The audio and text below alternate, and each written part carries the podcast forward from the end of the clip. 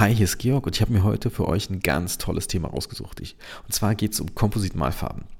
Lustigerweise bin, äh, arbeite ich erst seit 2016 mit Kompositmalfarben, denn ich bin vorher davon ausgegangen, dass die Anatomie der Füllung, die ich so produziere, so toll ist, dass ich gar keine Malfarbe brauche. Denn irgendwann werden sich ja Essensreste in die Fissuren reinmachen und äh, die Fissuren werden natürlich sich verfärben was ja auch zum Teil richtig ist.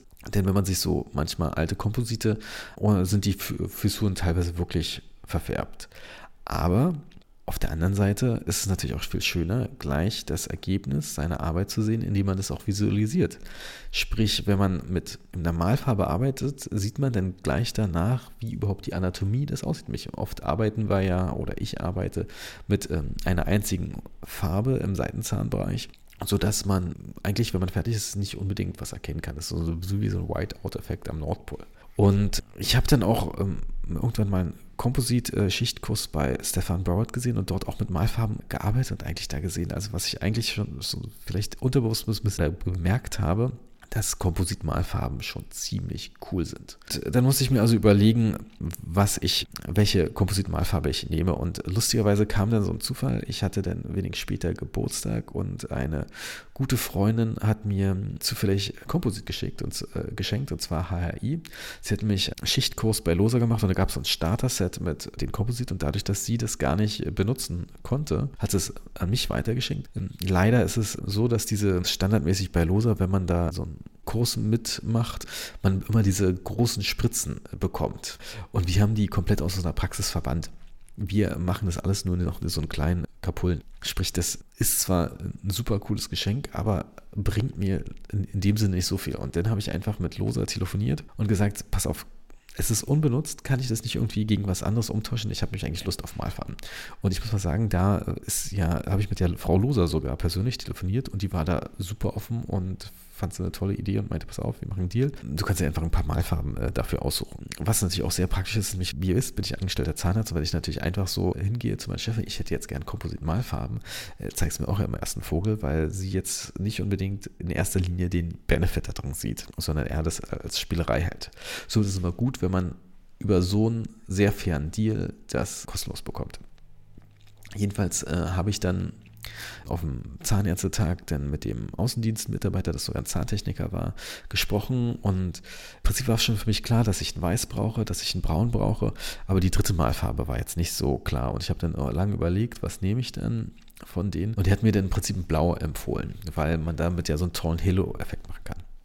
Also Leute, die mit HI arbeiten, den sage ich gleich, oder die wisst es, OBN ist das der coole Halo, das äh, coole Halo-Effekt-Komposit. Blau ist die absolute größte Katastrophe, die man im Composite-Frontzahnbereich mit einer Malfarbe machen kann. Grauenvoll. Der eine Versuch, den ich mache, den bereue ich bis heute, dass ich den da benutzt habe. Einfach richtig, richtig schrecklich. Ich habe dann auch irgendwann mal zufällig bei Styler Italiano auf der Webseite von denen ähm, auch einen Kommentar von Anna Salat äh, gesehen, dass man einfach keine Halo-Malfarben benutzen soll. Punkt. Weil es einfach dafür viel bessere Ideen gibt. Auf jeden Fall hatte ich aber wenigstens zwei Malfarben, mit denen ich was anfange, das Weiß und das Braun. Und ich muss auch sagen, Braun ist, ist ein sehr helles Braun und es ist eine super Sache für Seitenfarben, äh, Seitenzahnbereich. Und das Weiß ist auch eine super Sache für Frontzahnfüllung. Ich hatte auch parallel natürlich Bleach XL und viele haben ja irgendwie Bleach XL von Ivoclar in der Praxis. Und da ist immer die Frage, ist das nicht eigentlich gleichwertig? Und der Witz ist, ich war nie zufrieden mit Bleach XL bei Frontzahnfüllung. Weil das ist zwar ein Weiß, aber es ist gut, um dann vielleicht mal, wenn man will, wie beim Preendo, den Boden zu markieren, damit man vielleicht sieht, wie tief das ist. Aber das war's. Das Bleach XL, wenn man das mal wirklich damit eine kleine weiße Linie machen kann und die noch vertupfen will mit dem, äh, wie soll ich sagen, mit dem Appli-Tipp so ein bisschen ausdünnen und dann noch eine Schmelzschicht drüber macht, dann sieht man nichts mehr von dem Bleach XL. Und zwar gar nichts. Man braucht wirklich ein schönes Weiß. Die Leute, die vielleicht den Baseliner äh, kennen von Kulze, das ist ein richtig schönes Weiß. Die haben ja irgendwie Titanpartikel da reingemacht, damit der so toll weiß ist. Und das ist so auch die Richtung, wo die Kompositmalfarben hingehen. Ich muss aber zugeben, ich fand das Animal Plus Stained von den Farben gut, aber die Flow-Spritzen waren die absolute Katastrophe. Wir hatten ja dann auch irgendwann mal die Flows von HI.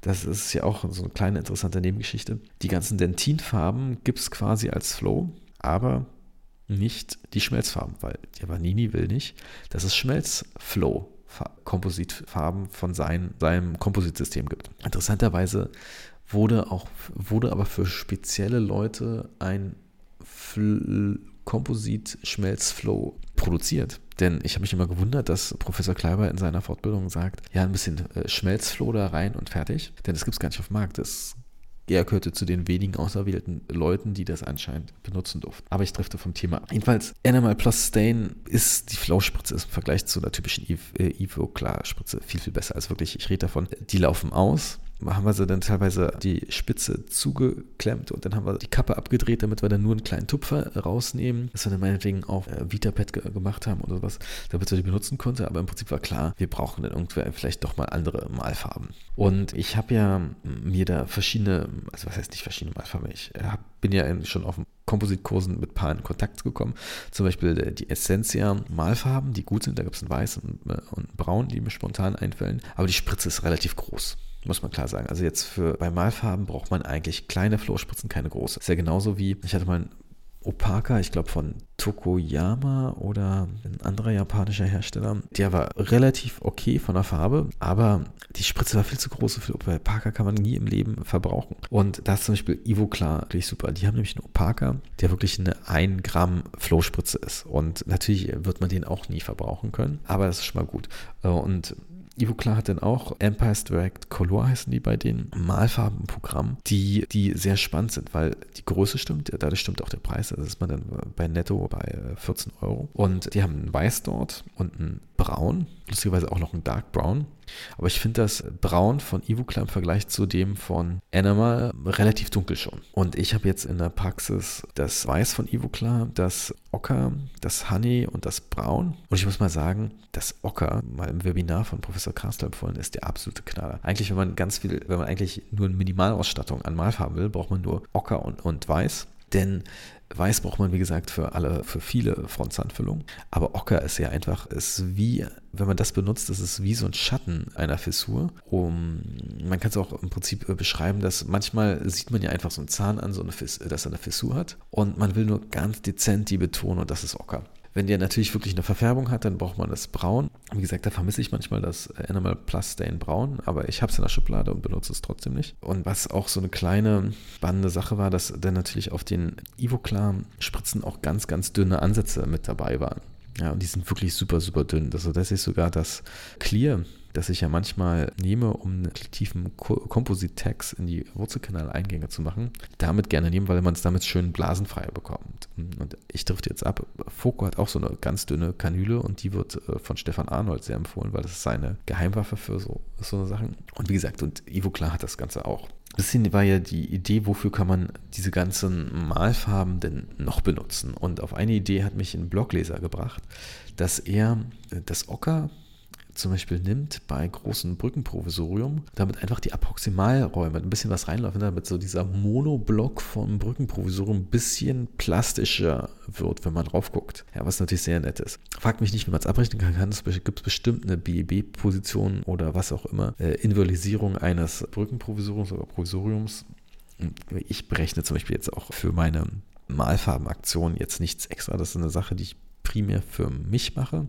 Aber die dauert jetzt auch bloß 30 Sekunden. Im Prinzip mache mach ich ja auch nur ein bisschen von dem Flow in die Fissur rein, ziehe das mit der 3A oder einfach einer Spitzensonde lang und dann tupfe ich noch die Überschütze ein bisschen ab, bin Ablichttipp und das war's. Und wenn ich natürlich sehr jung Zahn habe und motiviert bin, dann investiere ich nochmal 30 Sekunden und dann vielleicht auch auf die Höckerabhänge oder Höcker gerade so ein bisschen weiße Malfarbe zu machen, die ich vertupfe, damit dann auch diese jugendliche Form des Zahns zur Geltung kommt, die man ja auch gut bei den Nachbarzähnen teilweise erkennen kann. Natürlich, wenn man sich so eine Füllung manchmal ein Jahr später ansieht, die weißen, kleinen weißen Spots vielleicht nicht mehr so ersichtlich. Muss man zugeben. Kann auch sein, dass man sie auch wegpoliert oder falls man sich in der Okklusion ein bisschen falsch eingeschätzt hat, das passiert jedem und ist völlig normal. Aber was auf jeden Fall da ist, was ich sehr schön finde, wenn ich mir so eine alte Füllung von mir, okay, wenn ich 2016 damit arbeite und alte Füllungen sage, dann sind die ja nicht krass alt. Aber auf jeden Fall sehe ich dann gleich von Weitem, ah, die ist von mir, obwohl natürlich meine Kollegen mittlerweile auch mit Malfarben arbeiten. Aber es ist einfach ein ganz anderes Gefühl.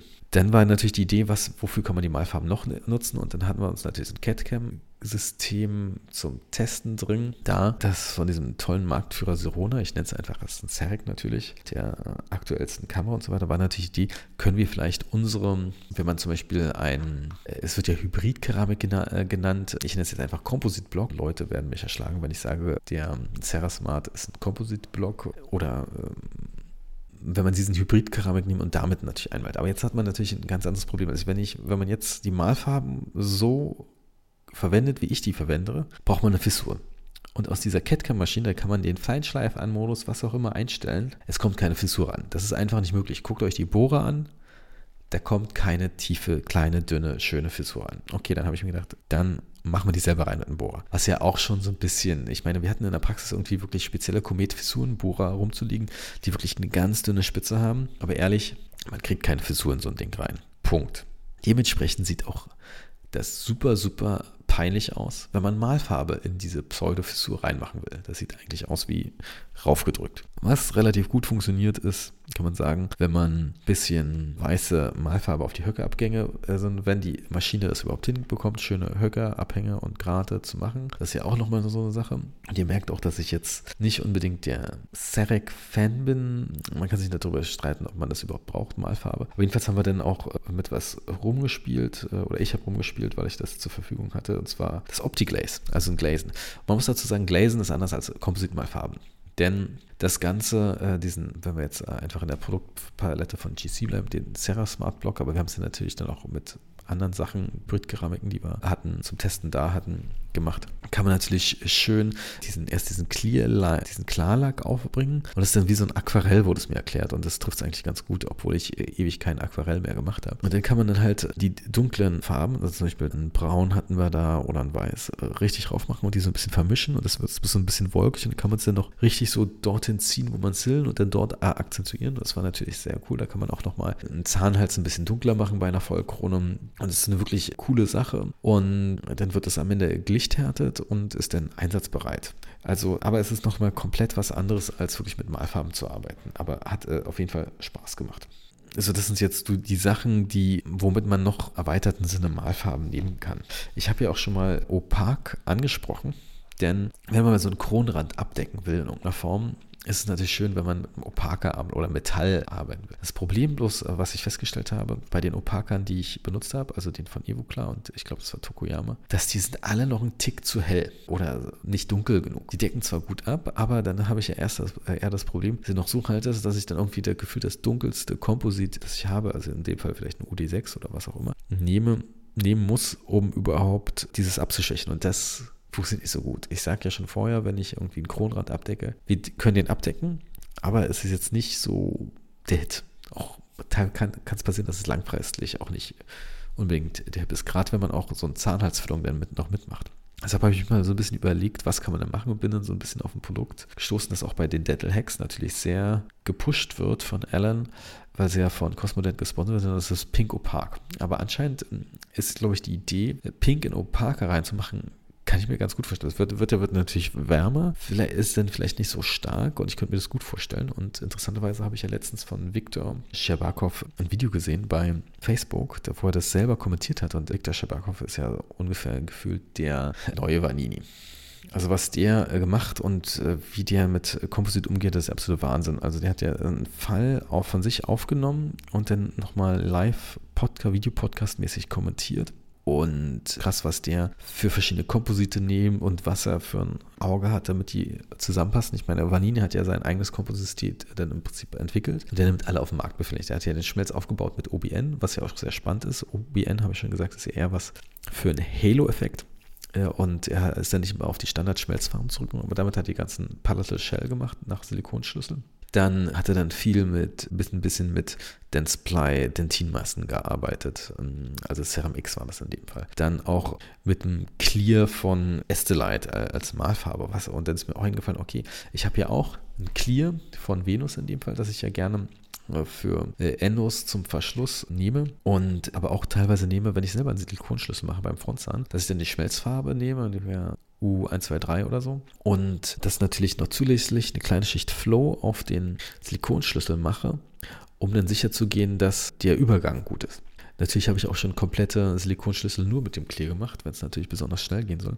Ist eine super Sache, deshalb finde ich ganz interessant. Und als ich also auf, auch auf dieser Seite war von Estelite, habe ich auch gesehen, dass die auch einen Pinko Park haben, nämlich das Cosmodent Pinko Park, das empfunden wurde. Das ist ja auch wieder so eine Riesenspritze, so eine zweieinhalb Gramm Spritze wäre das Estelite anscheinend ein bisschen weniger. Ich weiß natürlich jetzt nicht, inwieweit die beiden vergleichbar sind. Also ich meine, es gibt ja immer irgendwelche patentrechtlichen Sachen, so dass vielleicht der Body Mumper von Cosmodent sich das in irgendeiner Form geschützt hat. Aber das ist eine sehr spannende Sache. Jetzt, wenn man natürlich in Deutschland Malfarben hm, hört, dann wird auch gleich ein anderer Blogzuhörer sagen, aber Professor Ernst sagt auch in seinen Webinaren immer, Malfarben sind schlecht, weil die Lichthärtung dadurch beeinträchtigt wird. Und er zitiert eine, eine Studie. Ich habe mir die Studie mal angeguckt und das ist eine sehr spannende Studie. Und zwar allein der Studienaufbau, den finde ich spannend.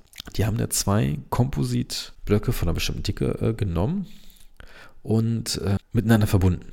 Ja, sprich, wir haben dann meinetwegen, die sind zwei, drei Millimeter dick und dann haben sie, damit die beiden verbunden werden, einfach eine Kompositmalfarbe dazwischen gemacht.